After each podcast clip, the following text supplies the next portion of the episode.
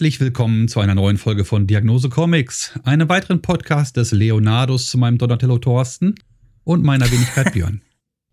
Ich wäre aber gerne äh, Raphael, wenn ich es mir aussuchen darf. Ich habe überlegt, ob Raphael vielleicht besser passt. Okay, dann bist du der Raphael. Okay.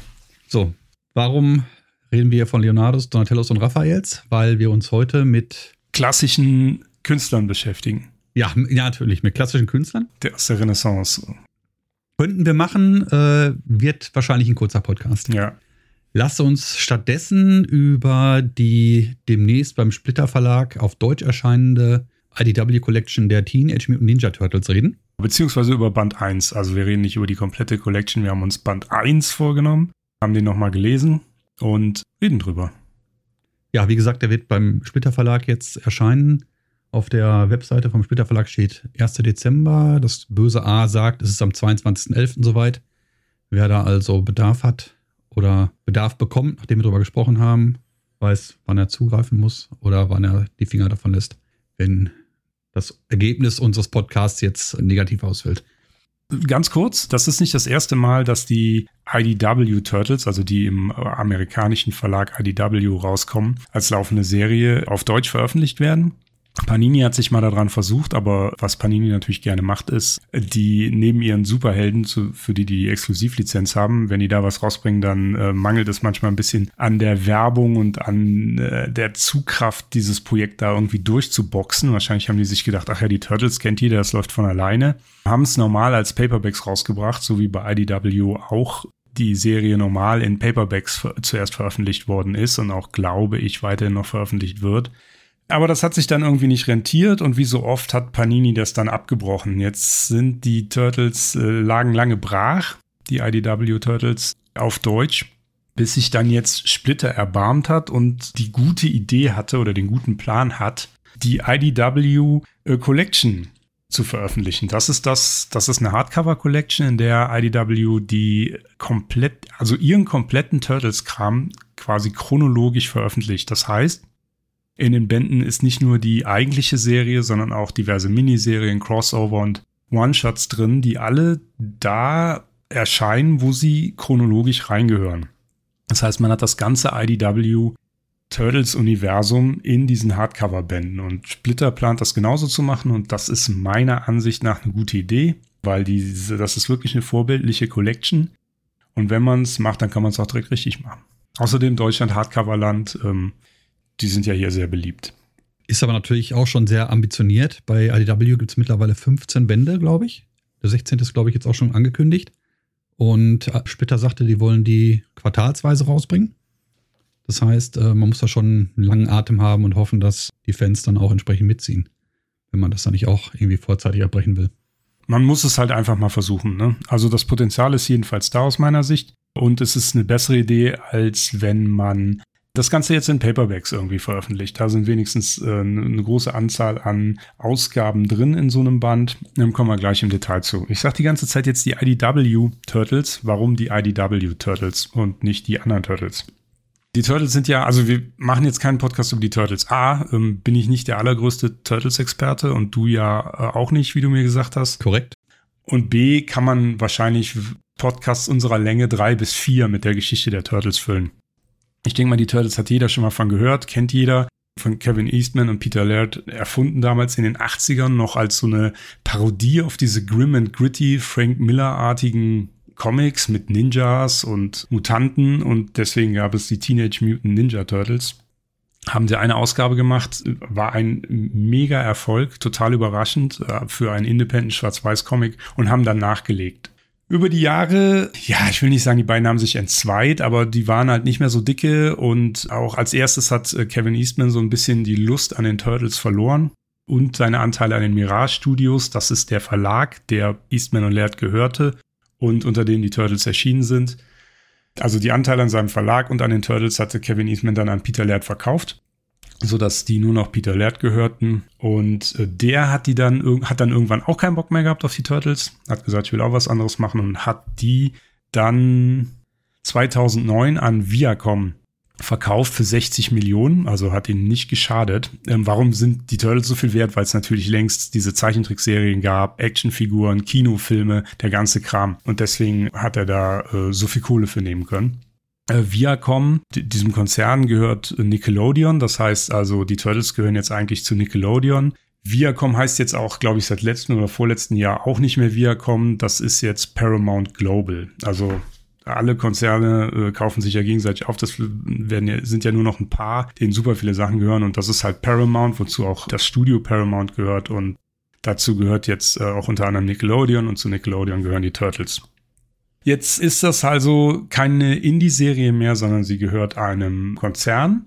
Und der hat dann gesagt, oh, lass uns mal wieder Comics machen und hat die lizenziert an den Verlag IDW. Und das ist das Witzige, die haben dann wieder zusammen mit Kevin Eastman ähm, diese Serie aus der Taufe gehoben.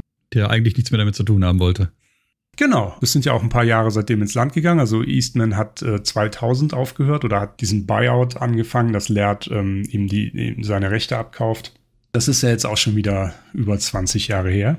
Genau, und jetzt ist halt Kevin Eastman, dem die Turtles nicht gehören. Die gehören äh, Nickelodeon, Viacom, Paramount Global.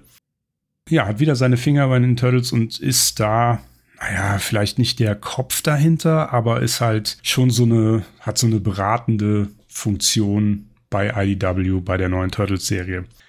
Die fängt auch bei Null an und ja, er findet die Turtles so ein bisschen neu. Wer vielleicht den Ultimate Spider-Man kennt, diese Neuinterpretation in einem anderen Universum, in einer neuen Zeitrechnung für Spider-Man, so ein bisschen ist das hier bei den Turtles auch.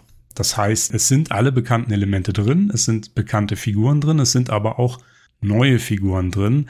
Und wie die miteinander verwoben sind und wie das Ganze entsteht und wie die Turtles entstanden sind und ihre Origin Story ist ähnlich, aber halt in manchen Punkten auch einfach anders.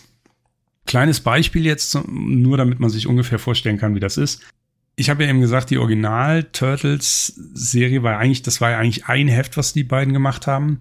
Und es war mehr oder weniger eine Parodie. Das Ganze ist zwar sehr düster und actiongeladen, aber es war auch eine Parodie. Denn zum Beispiel ist der Origin der Turtles ist, dass sie in, eine, in einer chemischen Verbindung gelandet sind, die aus normalen Schildkröten diese Ninja Turtles gemacht hat und aus einer normalen Ratte Splinter ja, quasi die Vaterfigur der Turtles und der weise Lehrmeister, der halt auch so eine menschliche Ratte ist, die sprechen kann, nachdem er ähm, Kontakt, zu, in Kontakt mit diesem Us geraten ist. Und dieses Us, das ist von einem LKW gefallen, fällt einem Menschen an den Kopf, der dadurch, einem Jungen an den Kopf, der dadurch erblindet, aber besondere Superkräfte bekommt und fällt dann auf die Straße und die Turtles und Splinter, die Ratte, geraten da rein. Und wer sich ein bisschen mit Comics auskennt, weiß, dieser Junge, der das an den Kopf kriegt, ist halt Daredevil. Matt Murdock.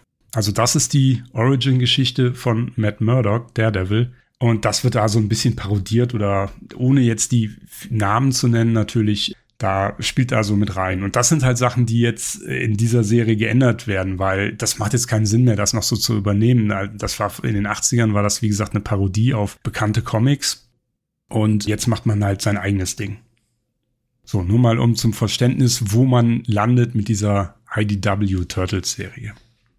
Ich bin ja das erste Mal mit den Turtles äh, in Berührung gekommen in den frühen 90er Jahren in Deutschland als die 87er TV-Serie nach Deutschland kam. Das ist also diese erste Cartoon-Serie. Und habe jetzt auch so in der Vorbereitung auf diese Folge und auch ähm, als ich das Band gelesen, gelesen habe und mich gewundert habe, was da eigentlich alles passiert, mal geschaut, wie sich das so über die einzelnen Reinkarnationen der Turtles im Prinzip verhält. Das sind ja mittlerweile fünf Comicserien, sechs Fernsehserien, sieben Filme und gerade die Nebencharaktere sind über die ganzen Filme, Serien, komplett im Fluss.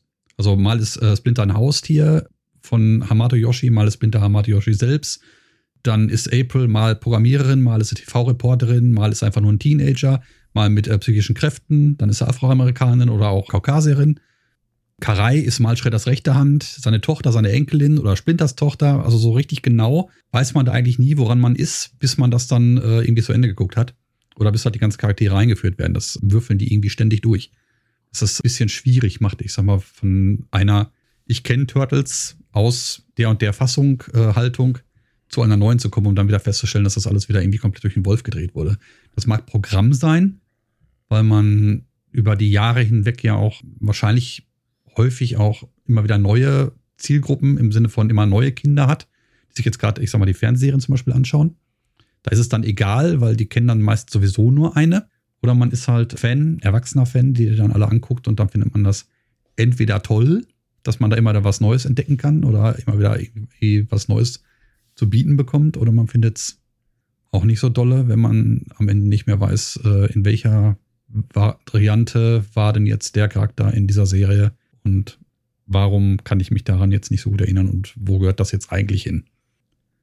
Ja, also die Turtles sind, oder das Turtles-Universum, die sind halt eine Art Template geworden hm. mittlerweile. Genau, und das hat mich auch so ein bisschen irritiert. Ich hatte, bevor ich diesen Band gelesen habe, natürlich auch den Last Ronin gelesen, der bei Splitter schon rausgekommen ist. Und da kommt das auch so ein bisschen zu tragen, dass man diesen Band liest und dann an irgendwelchen Stellen denkt, ich dachte, der Charakter X wäre so und so, aber dann ist es halt ganz anders und man liest halt diesen Band und fragt sich, was habe ich jetzt verpasst? Weil ich kenne das anders. Und das ist jetzt auch was, wo man sich jetzt, glaube ich, äh, wenn man diesen Band liest, erstmal wieder darauf einlassen muss. Alles, was ihr an Turtles kennt, schön und gut, aber das hier ist jetzt anders. Am besten nochmal bei Null anfangen, alles andere irgendwie vorher löschen und gar nicht mit irgendwelchen Erwartungshaltungen da reingehen, weil im Zweifelsfall wird es sowieso irgendwie anders. Ich finde es äh, besser. Also nicht, ich, ich liebe das erste Turtles-Heft. Also, und das, das zweite ist dann schon schwächer, aber ich liebe das erste Heft. Aber wenn man das so angeht, wie IDW das hier angegangen ist, das heißt, das wirklich als sehr lang laufende Serie zu machen, äh, mit vielen Miniserien und One-Shots, die in diesen, ja, in dieses Universum einzahlen, in dieses IDW Turtles Universum, dann finde ich es gut, wie sie es gemacht haben, dass sie da das nochmal ja, ich will nicht sagen neu erfunden haben, doch irgendwie schon ein bisschen neu erfunden haben und die ganzen äh, Beziehungen zwischen den Figuren gestrafft haben und den Origin ein bisschen nachvollziehbarer machen. Finde ich, bis auf eine Komponente, ich glaube, ich will die jetzt vielleicht gar nicht spoilern, aber ich glaube, du weißt, welche ich meine. Ich sage jetzt mal ganz vorsichtig, der Origin der Turtles ist ja ein ist ja ein ganz klassischer Comic Origin. Das heißt, da ist so ein, da wird Zeug gemacht in einem Labor und die geraten in dieses Zeug und werden aus normalen Schildkröten äh, die Ninja Turtles. Äh, das ist ja so ein, da muss man jetzt nicht groß über die Wissenschaft nachdenken, wie das sein kann, aber das ist ein ziemlich nachvollziehbarer Comic Origin und ich finde auch unnötigerweise gibt es, und das kommt auch hier in dem ersten Band schon zu tragen, so eine leicht übernatürliche Komponente da drin, die im Original meines Wissens nach nicht drin ist die hätte ich nicht gebraucht. Ansonsten finde ich das gut, wie sie das mit. Das, das ist auch nicht, das, das spielt auch gar keine große Rolle. Es ist halt, wird hier in so ein, zwei Heften abgehandelt in diesem Band. Das hätte ich nicht haben müssen. Ansonsten finde ich das sehr gelungen mit dieser neuen Interpretation. Ich weiß nicht, ob wir da drum rumkommen, weil da gibt es so ein, zwei Dinge an dieser äh, Geschichte, die mich dann noch ein bisschen weiter stören. Vielleicht, vielleicht reden wir da noch drüber. Vielleicht reden wir danach drüber. Äh, gucken wir mal. Vielleicht spoilern wir es doch noch. Ist auch, glaube ich, in äh, Heft Nummer 5 oder so. Also ist noch relativ am Anfang. Genau, also du weißt auch direkt, was ich meine. Ne? Ja, natürlich, ja. ganz klar. Wie gesagt, ansonsten finde ich es durchaus gelungen. Ich finde die neuen äh, Figuren gelungen. Das Ganze fängt an mit einem Kampf gegen Old Hop. Das ist eine Katze, die ebenfalls von diesem Us mutiert worden ist. Das ist eine neue Figur bei IDW. Die ist in den klassischen Turtles nicht vorgekommen und ähm, aber die Parallele zu den klassischen Turtles ist, dass das Ganze aufmacht mit einem Kampf und der Origin dann mehr oder weniger in Rückblenden erzählt wird. Also war das in dem, in dem Original Turtles Heft auch. Macht natürlich Sinn, auch ähm, hier direkt mit Action loszulegen. Und ich finde das alles durchaus gelungen. Wir können mal eben sagen, wer hier federführend ist, zumindest in dem ersten Band noch. Also ich habe ja schon gesagt, Kevin Eastman hat ja seine Finger drin. Der macht zusammen mit Tom Walls die Story. Tom Walls ist der eigentliche Autor, der schreibt die Skripte und die Dialoge. Und Kevin Eastman gibt mit dem zusammen da so ein bisschen die Richtung vor. Und Kevin Eastman hat die Layouts für eins, äh, für, für die ersten vier Hefte gemacht. Er ist ja auch Zeichner. Also er und Peter Laird waren ja beide Zeichner und beide Autoren. Ganz ungewöhnliche Kombo.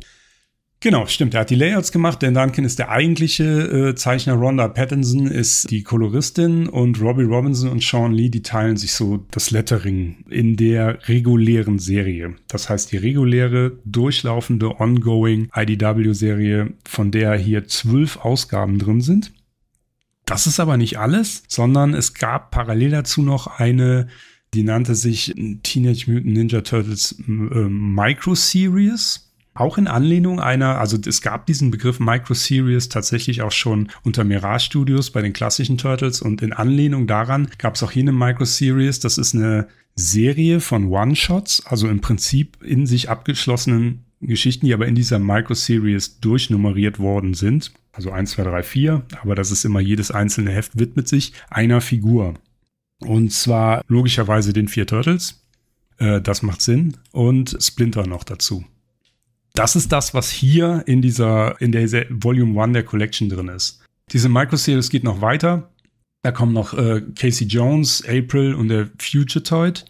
Die kommen dann in Band 2, wenn ich das richtig im Kopf habe. in dem Band sind die vier Turtles und Splinter drin. Und außerdem gibt's hier noch ähm, eine Kurzgeschichte, A Lot to Learn. Die ist aus dem Teenage Mutant Ninja Turtles 30th Anniversary Special.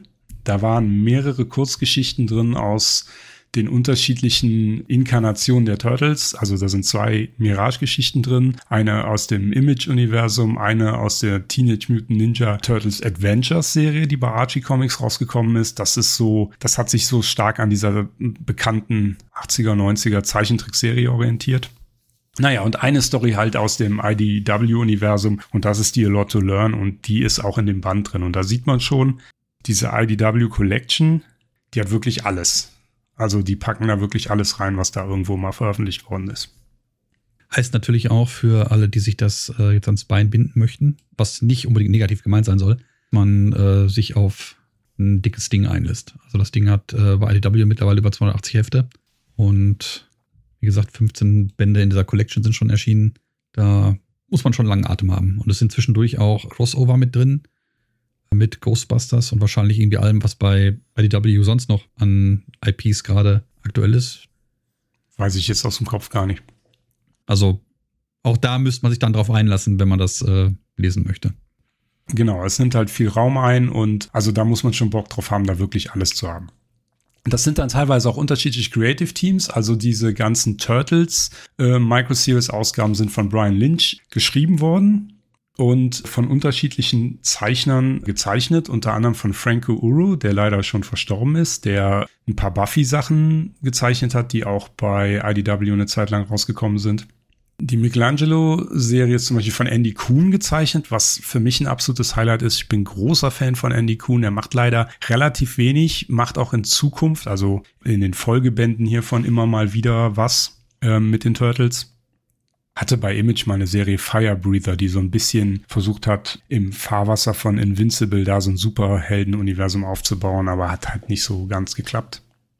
Valerio Schitti macht die Donatello-Reihe. Der kommt jetzt vielleicht ganz groß raus, weil er jetzt in Zukunft ähm, mit Jonathan Hickman beim Marvel diese Gods-Miniserie äh, macht. Und ganz spannende äh, Personalie, die Leonardo-Ausgabe wird von Sophie Campbell gezeichnet, auch von Brian Lynch geschrieben. Und das ist insofern sehr spannend, weil Sophie Campbell in Zukunft die Geschicke dieser Turtles Ongoing-Serie leiten wird. Also sie wird quasi die Hauptautorin von den Turtles und prägt das Ganze und ist, macht auch meiner Ansicht nach den, den spannendsten und den besten Teil dieser Turtles-Serie. Splinter wird von Eric Burnham geschrieben, der, wir haben eben schon die Ghostbusters erwähnt, die in einem Crossover auftauchen, die bei IDW auch eine Serie hatten. Der hat die geschrieben und Charles Paul Wilson, der Dritte, hat das gezeichnet. Ja, das ist das, was einen erwartet in diesem Band. Zu Brian Lynch, der einen Großteil der Micro-Series geschrieben hat, also die ersten vier, könnte man vielleicht noch sagen, der Mann ist eigentlich eher dadurch bekannt, dass er äh, Screenplays für Animationsfilme macht nämlich Puss in Boots, Minions, Secret Life of Pets, äh, stammt alles aus seiner Feder. Sehr, sehr spannende Leute dabei. Hat, finde ich, IDW weitestgehend ein äh, gutes Händchen bewiesen. Oder ob Kevin Eastman das gemacht hat oder Tom Waltz. Direkt der erste Band zeigt schon sehr deutlich, in welche Richtung diese Collection geht. Ja, konntest du was damit anfangen, als jemand, der jetzt nicht so viel mit den Turtles zu tun hat?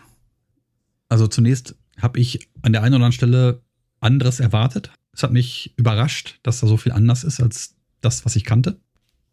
Habe ich gelernt, äh, das ist normal bei den Turtles. Okay. Es, gibt zwei Dinge an diesem Band, die mir nicht gefallen. Das eine äh, hat mit der Story zu tun, dass es mir so vorkommt, dass insbesondere die Hauptserie so ein bisschen durch die eigentlich nicht vorhandene Handlung durchrusht und eigentlich nur versucht abzuhaken, dass alle Charaktere eingeführt sind. Ja. Da wird im Prinzip wirklich so, April Neal haben wir, Baxter Stockman haben wir, Casey Jones haben wir, Bebop Rocksteady haben wir, Krang haben wir, Karai haben wir, Shredder haben wir, Foot Clan haben wir, Purple Dragons haben wir, Rock Soldiers haben wir. Also alles schnell irgendwie abhaken innerhalb von zwölf Heften. Und die Story, die dazwischen ist, ist eigentlich recht dünn.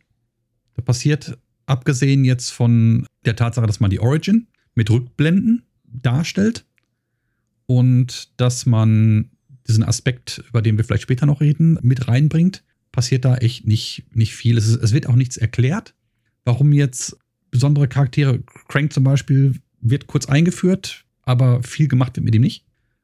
Wobei das schon ein bisschen auch das von der klassischen Serie widerspiegelt. Mag sein, aber dann ist der Ansatz vielleicht nicht gut gealtert.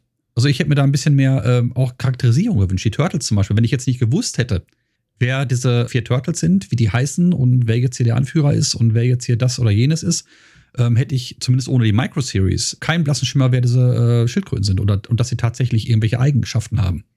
Ja gut, aber die ist ja drin, die Micro-Series. Ja, ja, die Micro-Series ist da schon wichtig. Ja. Und in der Micro-Series werden ja auch Charaktere eingeführt und auch passieren ja auch Dinge, die hinterher, ob sie wichtig sind, weiß ich nicht, aber es wird zumindest hinterher darauf Bezug genommen. Das heißt, es wäre absolut sinnlos gewesen, so eine Collection zu machen, ohne diese Micro-Series mit einzubeziehen.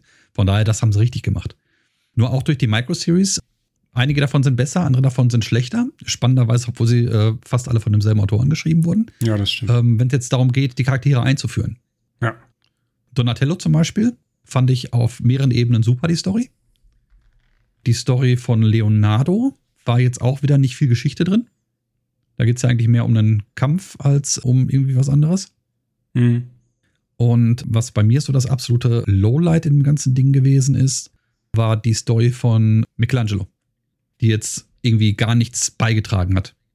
Fand ich also weder zur Charakterisierung irgendwo, außer dass er eigentlich sich dadurch definiert, dass er keinen eigenen Charakter hat und sich mehr irgendwie an, seine Brü an seinen Brüdern orientiert.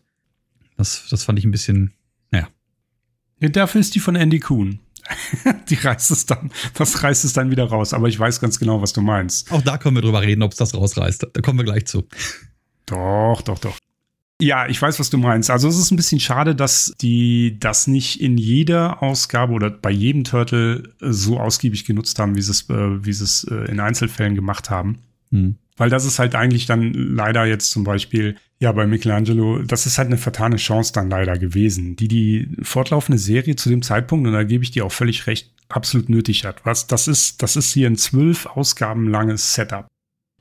Und äh, das äh, spielt sich, dieses Setup spielt sich so ein bisschen in, im Meta-Raum ab. So nach dem Motto, hey, ihr kennt die Turtles, guck mal, das sind jetzt die neuen Turtles, wir machen jetzt die Dinge anders und zwar so. Und dann ist das, was du sagst. Dann werden dir die Karten am Tisch geknallt und das ist äh, Krang und das ist Baxter Stockman in unserer Geschichte und das ist April in unserer Geschichte. Also es geht halt wirklich und es sind halt ja auch viele Figuren und dazu wird halt auch noch äh, Old Top eingeführt, der halt äh, neu ist. Hm da wird halt einfach ganz viel erstmal an die Wand geschmissen und gesagt, ah, übrigens, hiermit habt ihr es zu tun. Und da bleibt die eigentliche Story absolut auf der Strecke. Also man muss schon Bock auf die Turtles haben und wir haben das jetzt schon tausendmal gesagt, einen langen Atem haben, nicht nur weil hier noch sehr viel erscheint, hoffentlich auf Deutsch oder weil ähm, schon sehr viel erschienen ist auf Englisch, sondern weil halt, ja, man eigentlich in dem ersten Band, auch obwohl er so dick ist und so viele Seiten hat und 20 21 reguläre Ausgaben plus der Kurzgeschichte hat, trotzdem hier nur, ja, quasi ähm, eingeführt wird in dieses Universum. Hm. Genau, bleiben, bleiben wir bei der Story. Benenne ich ihn? Ja, ich benenne ihn. Wir, wir spoilern das mal. Ähm, es ist in Heft Nummer 5 und der Aspekt, der jetzt bei den Turtles dazukommt, den es vorher nicht gegeben hat, äh, ist, ein, ist eine Reinkarnation. Du sagtest, das stört dich. Mich stört es äh, mindestens wahrscheinlich genauso, denn dieses Suspension of äh, Disbelief, wie es im Englischen heißt, Aussetzen der Ungläubigkeit im Prinzip. Dass man akzeptiert, da sind Tiere, die sind mutiert, die sprechen jetzt, die benehmen sich wie Menschen, es gibt andere Dimensionen, es gibt ganz viel Sci-Fi. Da ist schon ein ganzer Batzen, den man so akzeptieren muss. Und dann kommt so völlig unnötig von der Seite rein noch und jetzt noch Reinkarnation. Ja, würde ich jetzt argumentieren, wenn man den ganzen anderen Kram schon schlucken kann, der da drin ist, kann man das auch noch schlucken. Da habe ich gar nicht so das Problem mit. Das Problem, was ich habe, ist, es ist halt so unnötig. Es gibt einen einzigen Grund, warum das vielleicht drin ist. Und dafür, das ist halt mit Kanonen auf Spatzen geschossen. Im Original ist es so, dass die Ratte Splinter in einem Käfig in einem Dojo steht und den Meister aus dem Dojo beobachtet und seine Moves nachahmt, schon so als Ratte. Also das heißt, die Ratte lernt halt Kampfkunst. Ähm, so viel zum äh, Suspension of Disbelief. Und dann nachher, wenn die Ratte halt äh, mutiert durch das Us und die Turtles auch, dann bringt die Splinter der die Moves halt gelernt hat in dem Dojo vom Nachahmen, das den Turtles bei. Das heißt, dadurch können die ihre Kampfkunst. Das war natürlich damals für diese spaßige, für diese, vielleicht sogar als einmalig gedachtes Heft, für diese spaßige Parodie war das okay. Hier ist es vielleicht doch dann etwas sehr konstruiert, zumal jetzt man auch versucht hat, diesen Origin ja ein bisschen, ja, realistischer zu gestalten, indem Splinter schon eine Laborratte ist und an dem schon getestet wird und dass die Turtles auch in einem Labor stehen, sodass das nicht alles so total random und zufällig ist, was ja im Prinzip eine gute Idee ist.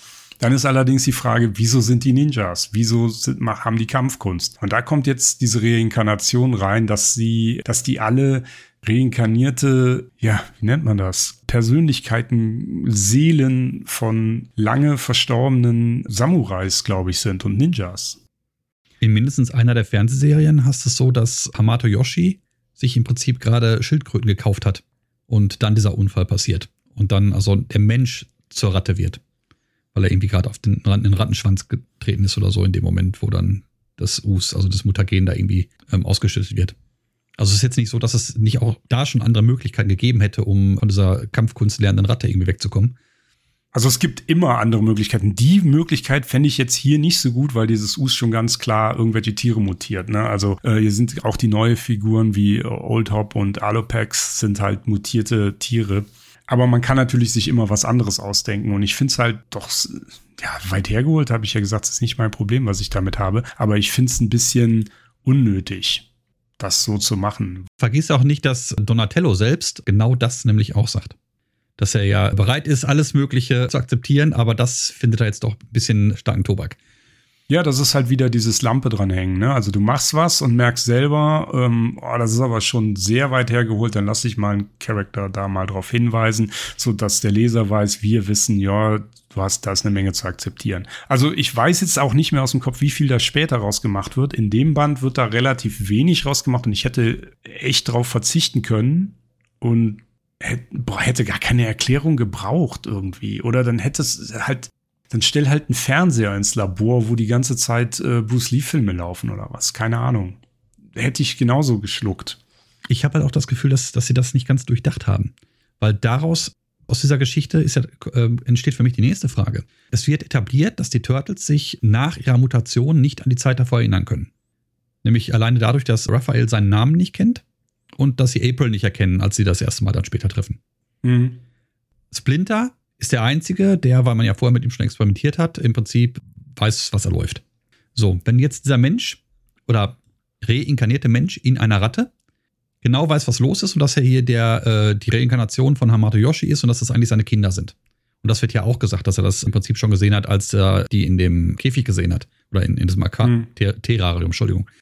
Warum nennt er die Schildkröten entsprechend den Namen, die ihnen von April verpasst wurden und nicht Warum nennt er die Kinder nicht bei Namen seiner Kinder? Ja, es ist, wie du sagst, es ist nicht zu Ende gedacht und es ist so ein klassisches Problem, dass du versuchst, was zu erklären und es damit eigentlich komplizierter und äh, lückenhafter machst, als wenn du einfach den kleinen Fehler akzeptiert hättest und hättest gesagt, ja, ist halt so. Hm. Und wie gesagt, mir wird halt auch nicht genug daraus gemacht. Jetzt ist natürlich auch, also da sind wir einer Meinung, ich hätte das nicht gebraucht. Das ist nicht gut, aber es geht auch, auch nicht nur darum. Von daher kann ich damit leben im Anbetracht dessen, dass es hier ja noch weitergeht. Mhm. Und das ist sowieso so ein Ding. Also wenn ich jetzt hier da ein Urteil fällen sollte zu diesem Band 1, dann muss man sagen, das ist ein Anfang von etwas Größerem auf das man Bock haben muss und auf das man sich einlassen muss und wo man sich darüber klar sein muss, dass es gewinnt dadurch, dass es so eine langlaufende Serie ist mit diesen vielen Miniserien und so. Und nicht, dass man jetzt dieses Volume 1 liest und sagt, das ist das Geilste, was ich je gelesen habe. Hammer, ich muss da unbedingt am Ball bleiben. Sondern es ist, wie ich sagte, ein Setup. Es wird dir äh, erstmal viel präsentiert und viel eingeführt. Es wird zwölf Ausgaben plus Miniserie eingeführt. Und wenn du dann sagst, prinzipiell mag ich dieses Setting, und nicht zwingend die Geschichte, weil wie du sagst, es ist auch gar nicht so viel Geschichte drin, sondern ich mag dieses Setting. Dann ist das was für einen, also für mich zum Beispiel, ich liebe das, aber jetzt beim Nochmallesen nur von diesem einen Band für sich ist der jetzt nicht so extra stark. Das ist äh, auf jeden Fall so. Also wenn man seine Entscheidung danach fällt, ob einen das jetzt hier total packt, was einem hier präsentiert wird, inhaltlich total packt, also nicht konzeptionell packt, sondern einfach inhaltlich packt, dann ist es vielleicht ein bisschen dünn. Ja, gut, dann sind wir uns da schon mal einig. Dann kommen wir mal zum Artwork. Habe ich mir schon bereitgelegt, was ich sage, weil du magst es nicht, das kann ich jetzt schon sagen, oder?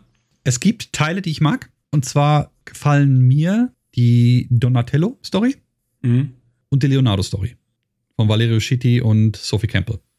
Ja, Sophie Campbell ist großartig, brauchen wir gar nicht drüber reden. Die zeichnet auch nachher Ausgaben der Hauptserie. Das ist, das mhm. ist richtig super. Ich mag die Miniserien eigentlich alle. Also wie gesagt, ich bin großer Andy Kuhn-Fan, aber ich weiß auch, dass Andy Kuhn sehr speziell ist.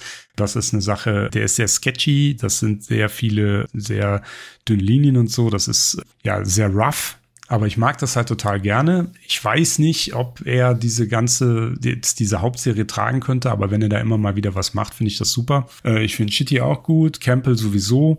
Uru ist vielleicht der schwächste von denen, von, von diesen Gastzeichnern, sage ich jetzt einfach mal, aber ich finde das immer interessant, gerade bei so einem Larger-than-Life-Konzept wie die Turtles, die wirklich fast jeder kennt, da verschiedene Interpretationen zu sehen. Das finde ich halt total cool, weil das ist so eine Sache, ich lese ja keine Superhelden mehr, also keine Marvel äh, DC Superhelden mehr, aber was da immer natürlich total spannend ist, und was du jetzt, sagen wir mal, bei anderen Superhelden, wie die ich dann doch noch gelesen habe oder weiterlese, wie Savage Dragon oder Invincible, die halt immer von den gleichen Zeichnern oder über lange Strecken von den gleichen Zeichnern gezeichnet sind, hast du halt bei dieser Art Serie natürlich immer andere Interpretationen und das mag ich halt total gerne. Mhm. Als jemand, der halt auf Artwork steht und auf Stile, verschiedene Artwork-Stile steht, finde ich das total super. Deswegen hat mir das so gepasst. Aber die Hauptserie wird ja hauptsächlich äh, von Dan Duncan gezeichnet. Und da würde ich mich jetzt mal aus dem Fenster lehnen und würde sagen, das äh, findest du nicht besonders gut wahrscheinlich, ne? Richtig. Also, was, was mir als erstes aufgefallen ist, es ist besonders stark, habe ich das Gefühl, in den ersten vier, fünf Heften. Es wird zum Ende hin hier und da mal ein bisschen besser. Aber er zeichnet quasi kaum Hintergründe. Es sei denn, er muss jetzt ja. wirklich unbedingt mal, weil es irgendwie ein Establishing-Shot oder so ist. Mhm. Aber ansonsten wirklich nur das Allernötigste bloß keine ja. Details, was irgendwie Hintergründe angeht oder so. Und ich lehne mich mal aus dem Fenster. Ich bin ja kein, äh, selber kein Comiczeichner oder so. Aber es wirkt auf mich einfach schlampig. Es ist zum Teil sehr schlampig geinkt. Gern auch mal irgendwie mit viel zu dicker Spitze, irgendwie einfach schwarz drumrum gemalt. Als wenn er irgendwie äh, sich gedacht hätte, komm hier, weiß ich nicht, ich habe hier gerade einen Fehler gemacht, ich male jetzt mit dem Edding drüber, dann sieht das keiner. Mhm. Und dazu die Kolorierung von Rhonda Pattison die eben aufgrund der fehlenden Hintergründe sehr stark darauf basiert, dass man so grungy gefegte Farbflächen einfach irgendwie hinten reinmacht. Mhm. Alles, auch die äh, Kolorierung relativ flach. Auch von der Farbgebung her ist sehr viel blau, blau, grau. Farben kaum gesättigt, wenig Kontrast. Mit auch da, es gibt Ausnahmen in Heft Nummer 8, als sie dann gegen die Mausers kämpfen. Da haben sie mal einen Backdrop, wo äh, im Hintergrund viel Orange ist. Da hast du dann mal wirklich Kontrast und auch mal leuchtende Farben drin. Aber ansonsten hast du wirklich nur die Augenbinden, die mal irgendwie eine etwas stärkere Farbe haben und das, das Grün der Turtles. Und der Rest ist alles so blau in grau, in beige. Mag ich nicht. Man kann das angucken, man kann das lesen. Aber wenn man halt gewohnt ist, dass man auch ein bisschen mal mit dem Auge hier oder dahin guckt, bietet dieses Artwork nichts, finde ich. Hm. Okay, das ist alles richtig. Und jetzt kommt mein Aber. Aber das ist ein Experiment von IDW gewesen, da nochmal die Turtles neu zu bringen. Und hm. die zahlen nicht besonders gut im Vergleich zu Marvel oder DC. Also erstmal ist man sehr verwöhnt vom Artwork von Marvel und DC. Ne, wenn man jetzt Ja. diese US-amerikanischen Sachen vergleicht. Das hat ein Detaillevel, das ist, das ist schon, schon krass. Hm. Deswegen zeichnen die Leute auch nur noch vier Hefte oder drei und dann wechseln sie sich ab mit einem anderen Zeichner, weil das monatlich gar nicht zu schaffen ist. Jetzt hat Dan Duncan das Ganze hier äh, gezeichnet. Gut, die Layouts hat Kevin Eastman ihm geholfen. Ansonsten, weil das ist auch immer viel Arbeit, aber er hat das halt, äh, die Pencils und Inks halt gemacht. Monatlich, soweit ich weiß. Also es ist zumindest als monatliche Serie gestartet. Wird wahrscheinlich nicht fürstlich bezahlt werden. Das ist äh, in den USA ist immer schwierig rauszukriegen, was die da so für eine Page Rate haben. Aber ich nehme mal an, ähm, der Erfolg dieser Serie war jetzt auch nicht zwingend abzusehen. Ich weiß, die Leute denken immer, Turtles, das wäre halt ein automatischen Erfolg. Aber die sind halt beliebt als Toys und als TV-Serie und als Filme. Aber die Comics haben es trotzdem äh, mittlerweile immer noch ein bisschen schwer. Aber der Mann kann zeichnen. Dazwischen durch, er hat auch, sind ja immer die Cover und die Variant-Cover zwischen den einzelnen Kapiteln hier, zwischen den einzelnen Heften. Und wenn du dir die Cover, also die sind teilweise auch von Kevin Eastman und auch von Gastzeichnern und so, aber wenn du dir die Cover von Dan Duncan anguckst, die sind gut. Die sind nicht schlecht, die sind auch detaillierter als die Serie. Und was er da zeichnet, ist solide. Das heißt, das Storytelling ist solide und die Perspektiven sind solide, die Positionen sind solide, die Figuren sehen alle ordentlich aus. Also er weiß, was er tut. Er hatte nur wenig Zeit. Also schlechte Bezahlung heißt auch wenig Zeit. Das heißt, äh, man muss halt vielleicht mehr Arbeit machen in, oder man muss die Arbeit in einem kürzeren Zeitraum machen, damit man eine adäquate Bezahlung erhält. Das erklärt es natürlich, macht das Artwork aber nicht besser. Das ändert nichts daran. Das ist das Problem. Und da kann ich nur das Gleiche sagen, was ich auch schon zu der Story gesagt habe. Entweder du lässt dich hier auf die lange Reise ein, wo später besseres Artwork kommt, interessantere Geschichten, vielleicht auch mehr Kohle da ist, weil die Serie schon erfolgreich ist. Hm. Aber wenn du das jetzt scheiße findest, es ist nicht scheiße. Also das kann man nicht sagen. Es ist unpoliert. Es ist genau wie du gesagt hast. Du hast gesagt, es kommt dir schlampig vor. Schlampig ist man, wenn man keine Zeit hat und Sachen schnell machen muss. Und genauso ist das hier. Also ich will hier auf gar keinen Fall den Duncan unter den Bus werfen. Das ist ein absolut solider bis guter Zeichner, der hier einfach ja sehr ökonomisch und schnell da durchgehen musste. Und ich finde, unter dem Aspekt hat er das gut gemacht. Ich neige jetzt immer so ein bisschen dazu zu sagen, ähm, ich verstehe das, ich kann immer mit einbeziehen, in welchem äh, Rahmen das Ganze entstanden ist, unter welchen Bedingungen. Aber wenn du natürlich das nicht mit einbeziehen kannst, und das ist das gute Recht, am Ende ist nur das Produkt das, was gegebenenfalls zählt. Also, dass man sagt, mir hat's gefallen oder mir hat's nicht gefallen. Und dann kann ich verstehen, wenn das einem nicht gefällt. Was nicht heißt, wie gesagt, dass der Gedanke ein schlechter Zeichner ist. Das sieht man ganz deutlich an den Covern. Aber er hatte hier offensichtlich wenig Zeit, hat ja den, den Penciler und den Inker-Job übernommen. Äh, monatlich musste das raushauen. Es wird nachher anders, wenn man, wie gesagt, sagt, ah, die Turtles, ich hab Bock darauf, ich hab Bock drauf, wie die Turtles hier sind. Sollte man nicht nach dem Band aufgeben. Aber ich verstehe das Problem, klar. Es ist nicht so, dass man das aufschlägt und sagt, boah, sieht das geil aus. Absolut nicht. Und gerade wenn du jetzt so ein Collection-Ding kaufst, 50 Euro ist ja auch erstmal eine Ansage zumindest. Ja, das muss man sowieso wissen, wenn man sich darauf einlässt, ne? dass man jetzt da sich natürlich ein großes Projekt auch finanziell ans Bein hängt. Man muss schon wirklich prinzipiell auf die Turtles Bock haben und nicht einfach sagen, oh, ich lese, ich habe dafür nichts übrig, ich lese jetzt das irgendwie auch noch. Dann ist es äh, vielleicht tatsächlich nicht das Richtige. Ich finde das super, was IDW hier macht, aber es hat natürlich seine, seine Schwächen, die du angesprochen hast und die auch richtig sind. Man darf ja nicht vergessen, es ist ja halt eine, es ist ein Indie-Comic, gut. Die Charakter gehören äh, Nickelodeon, Viacom, aber die Realität ist ja nicht so, dass die da irgendwie, was weiß ich, wie viele Hunderttausende auf den Tisch legen und sagt, macht uns mal einen Comic, sondern Mhm. das wird halt an IDW lizenziert und die müssen es dann machen. Und IDW ist ein Indie-Verlag, ja, ist glaube ich auch gekauft worden, weiß ich nicht genau, aber es ist halt ein, auf der Ebene nicht vergleichbar mit einem Marvel oder DC oder mit einer laufenden Marvel oder DC-Serie, obwohl die Charakter durchaus natürlich den gleichen Bekanntheitsgrad haben, aber die Umstände, unter denen das entsteht, sind andere. Wobei du jetzt natürlich durch die Microseries und die anderen Artists, die da noch involviert sind, auch so ein bisschen den Vergleich hast, ne? Also wie gesagt, Valerio Schitti und Sophie Campbell, die Donatello und Leonardo Story haben mir am besten gefallen. Die zeichnen sich beide dadurch aus, dass sie den Stil so ein bisschen cartooniger haben Mhm. und da dann auch wesentlich sauberer arbeiten. Dann möglicherweise nicht jetzt, klar, die mussten nur ein Heft machen. Da wird man wahrscheinlich mehr Zeit haben. Ja. Aber die, die wirken halt sauberer, da ist das, die, die Kolorierung passt dann entsprechend zu diesem cartoonigen Style und wirkt halt auf mich wesentlich ausgereifter, fertiger, schöner. Dann hast du neben den Duncan Andy Kuhn, der dir ganz gut gefallen hat, der für mich tatsächlich so das Lowlight gewesen ist in dem Band. Weil, womit ich nicht klarkomme, der Mann hat im Prinzip zwei Strichstärken in der Tusche. Ja. Die Hälfte der Linie sind gerade dick genug und die anderen sind mhm. viel zu dick. Nein, das ist da gerade das Geile. Wenn man den mag, dann ist das geil, aber irgendwie komme ich damit nicht klar. Wie der mit den Schwarzflächen arbeitet, das ist ja schon Mignola-esque, wie er mit den Schwarzflächen arbeitet. Das habe ich mir aufgeschrieben. Mignola für Arme. Habe ich hier in meinen Notizen stehen. mit, dem, mit dem ersten Teil von der Notiz gehe ich, äh, geh ich äh, mit. mit, dem, mit dem letzten Teil dann nicht. Ich bin ein großer Fan. Aber es ist ein, es ist ein sehr extremer Stil, sage ich jetzt einfach mal. Also da muss man schon ja. äh, was für übrig haben. Das stimmt. Ja, wenn du die Turtles weiterlesen solltest, der kommt noch öfter, Andy Kuhn. Also nicht äh, extrem oft. Ich habe es gesehen, dass er dann gleich im zweiten Band die ersten vier Hefte macht. Ja. Und habe mir gedacht, super.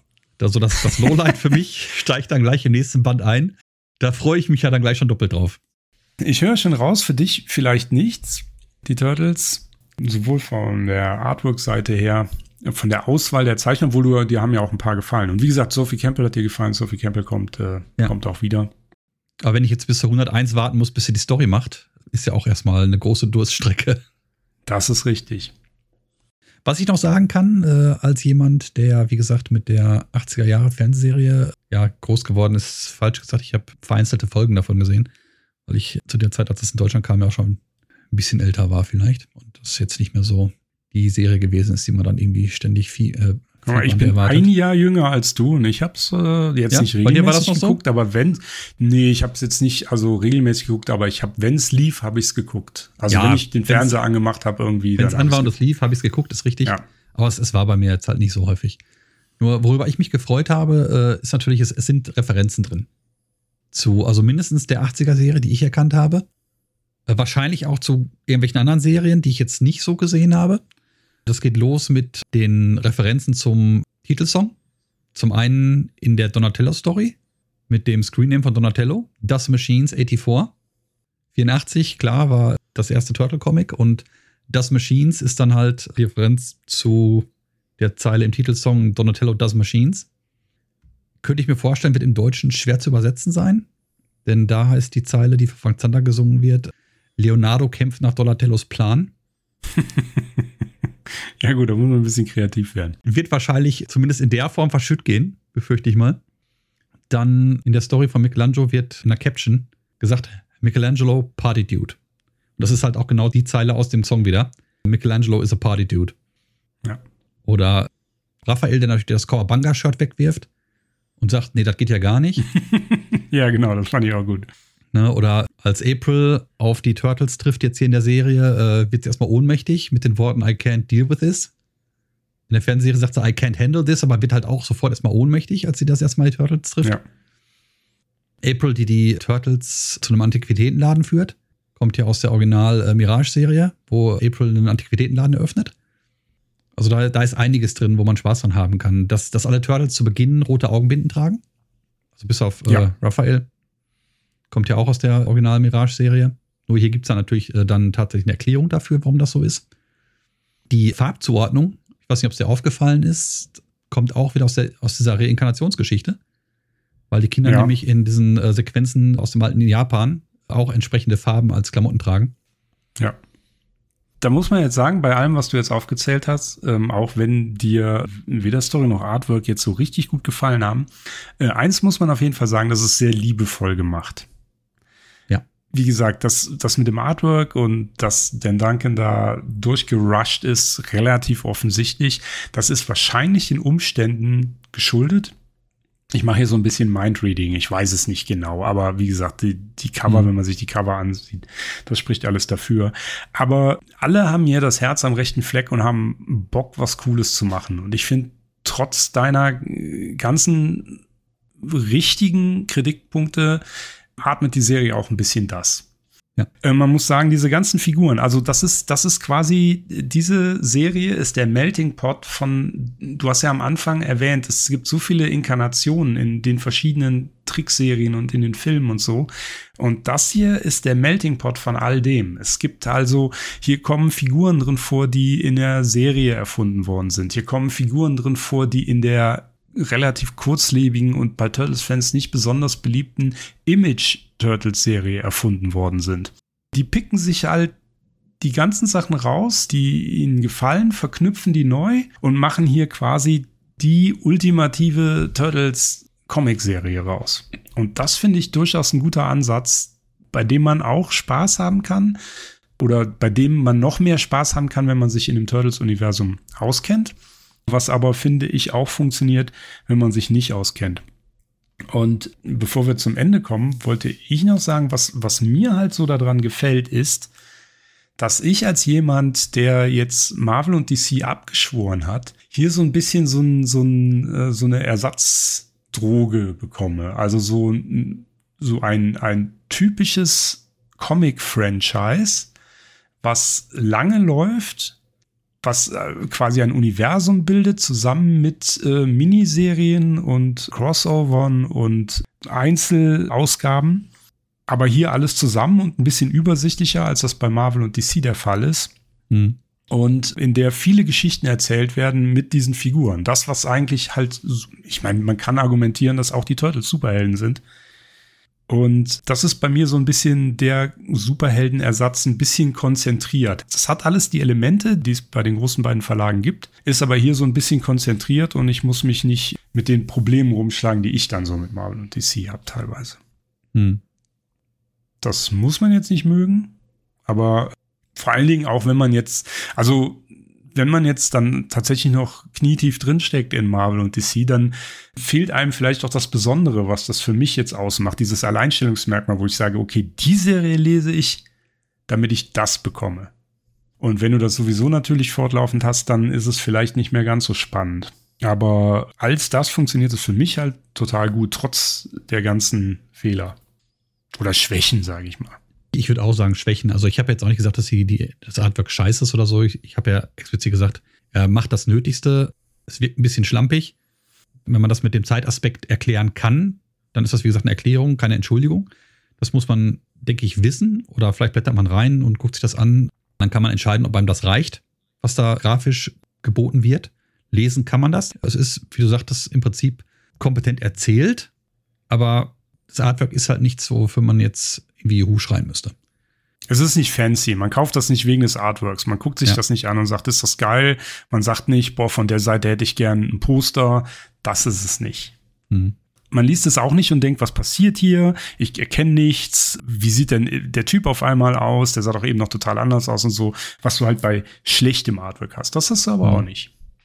An einer Stelle hatte ich's, als Old Hop seine Fernbedienung aus der Tasche fällt. Oh Gott, das weiß ich jetzt nicht mehr. Na komm, eine Stelle ist keine ja, Stelle. Alles gut. Ja, storytechnisch, wie gesagt, es ist etwas dünn.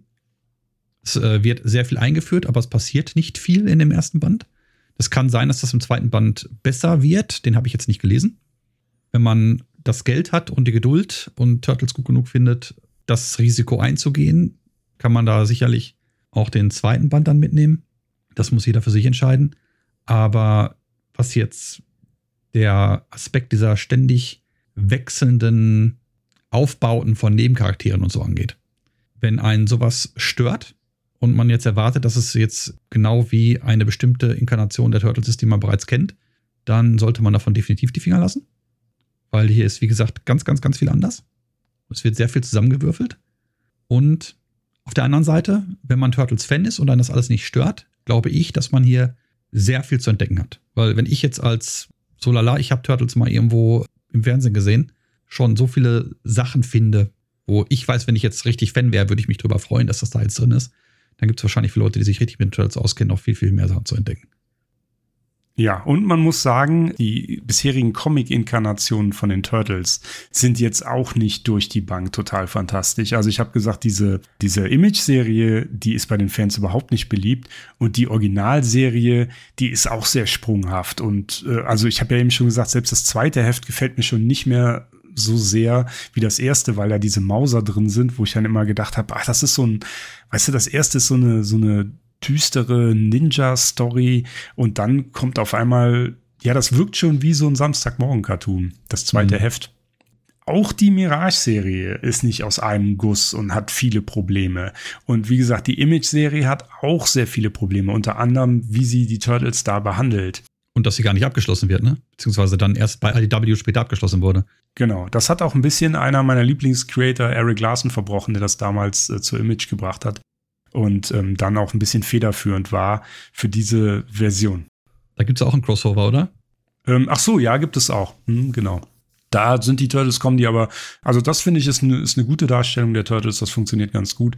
Aber so diese Serie ist nicht besonders beliebt. Und wie gesagt, also es ist jetzt nicht so, als gäbe es irgendwie eine legendäre Turtles-Serie, die einfach total fantastisch ist und die alle total abfeiern. Und jetzt gibt es eine neue Serie, die alles anders macht und man hat es nicht mehr so, wie man es geliebt hat, sondern im Prinzip ist das hier der Versuch, das jetzt einmal richtig durchgehend vernünftig zu machen, ohne Schwankungen, äh, dass Jahre vergehen zwischen den Ausgaben oder dass es irgendwie nicht den Ton der Turtles trifft in einzelnen Punkten, sondern hier wird wirklich mal versucht, einmal das für die jetzige Zeit modern, aber ja, wie soll ich sagen, mit einem roten Faden richtig zu machen.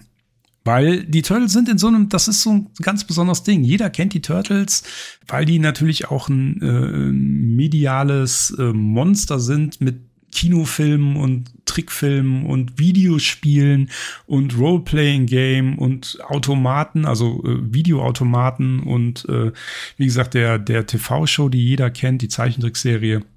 Aber so, dass, dass die so wirklich aus den Comics bei den Leuten, die die Turtles kennen, bekannt sind, das ist ja eher zweitrangig. Also kaum jemand wird wohl die komplette Originalserie gelesen haben. Und deswegen finde ich diesen neuen Ansatz durchaus legitim es ging gar nicht anders, als einfach jetzt zu sagen, so, wir wollen ja die Turtles, die gehören in die Comics, jetzt machen wir es mal von vorne. Hm. Und zwar auch auf Deutsch, ab Ende November oder Anfang Dezember, je nachdem, wann ausgeliefert wird, vom Splitter Verlag. Ich fand den Preis ganz okay, muss ich sagen, für eine deutsche Veröffentlichung in dem Umfang. Ich kaufe wenig Hardcover, deswegen weiß ich gar nicht, wo die Preise normalerweise liegen. Ja, ich habe jetzt auch kein äh, Spreadsheet aufgemacht mit verschiedenen Hardcovern von verschiedenen Verlagen, aber so gefühlt. Ich habe das gelesen und habe gedacht, hm. das könnte ja schlimmer sein. ja. Es muss ein Erfolg sein für Splitter, weil im Vorfeld ist so oft darüber gesprochen worden, gefühlt von Leuten, wann die Turtles denn endlich auf Deutsch kommen und was für ein Drama das ist, dass Panini das abgebrochen hat. Wenn die ganzen, die da jetzt gesagt haben, das muss kommen, jetzt nicht zuschlagen, dann sind sie selber schuld. Ich hatte das Gefühl, dass die Kommunikation um diesen Collection-Band wie so ein bisschen veräppt ist. Es kam ja The Last Ronin vorher, dann hat man ja das Prequel zum Last Ronin vorgezogen. Und dann ging es in der Kommunikation bei Splitter irgendwie nur noch um Last Ronin, Prequel Last Ronin und irgendwann Last Ronin 2. Und ich habe fast die Befürchtung, dass man den Collection-Band dabei jetzt irgendwie so ein bisschen vergessen hat in der Werbung. Oder das kommt jetzt erst noch. Das wird sich zeigen. Es ist natürlich das alte Spiel, was Verlage machen. Die haben jetzt The Last Ronin vorher gebracht, weil es eigentlich natürlich ein Band ist, den man gut so vorschieben kann und sagen kann, guck mal hier, jetzt ein Band, damit ist alles abgeschlossen. Jetzt war das natürlich auch in den USA super erfolgreich. Was passiert, wenn was erfolgreich ist? Gibt natürlich eine Fortsetzung. Also gibt es auch eine Last Ronin Fortsetzung.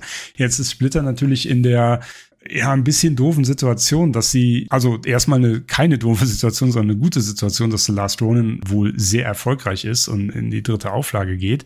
Das ist natürlich erstmal super, aber jetzt haben sie natürlich zwei Eisen im Feuer. Jetzt müssen sie sehen, ja, eigentlich müssen wir Last Ronin nachlegen, weil die Leute wollen jetzt da den zweiten Band haben, aber eigentlich bringen wir auch jetzt eigentlich erst das eigentliche Ding, also die eigentliche Serie, das Haupt Ding, wo wirklich alle kaufen müssen und lange dabei bleiben müssen. Und äh, da sind sie jetzt aus meiner Sicht nicht zu beneiden, was sie da jetzt machen. Und wie das halt so ist, ja, man äh, präsentiert erstmal die Kuh, die die meiste Milch gibt da. Und das ist jetzt erstmal The Last Ronin.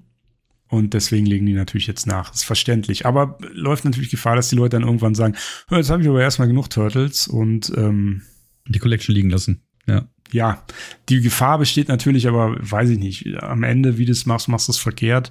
Ich fände es schade. Also mir persönlich, weißt du ja, ne? Also wir reden ja immer darüber, wir lesen es eher auf Englisch. Mir ist es im Prinzip wurscht. Aber ich finde es halt auch immer schade, wenn was abgebrochen wird.